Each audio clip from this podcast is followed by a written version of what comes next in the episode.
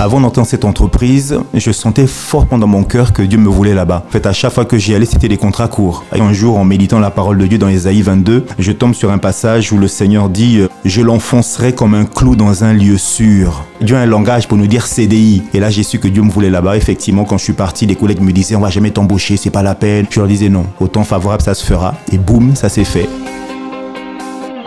En tant que chrétiens, nous sommes sacrificateurs et nous sommes rois. En tant que rois, nous avons la responsabilité de pouvoir proclamer des paroles de vie là où Dieu nous a placés. En tant que sacrificateurs, de pouvoir venir euh, penser les plaies et les blessures de ceux qui nous entourent. Concrètement, j'étais vraiment à l'écoute des besoins de mes collègues. J'observais et je voyais les problèmes de jalousie, les cancanages, les collègues qui étaient en souffrance, qui pleuraient sur le plateau. Et tout ça, je me dis, Seigneur, mais qu'est-ce que je dois faire?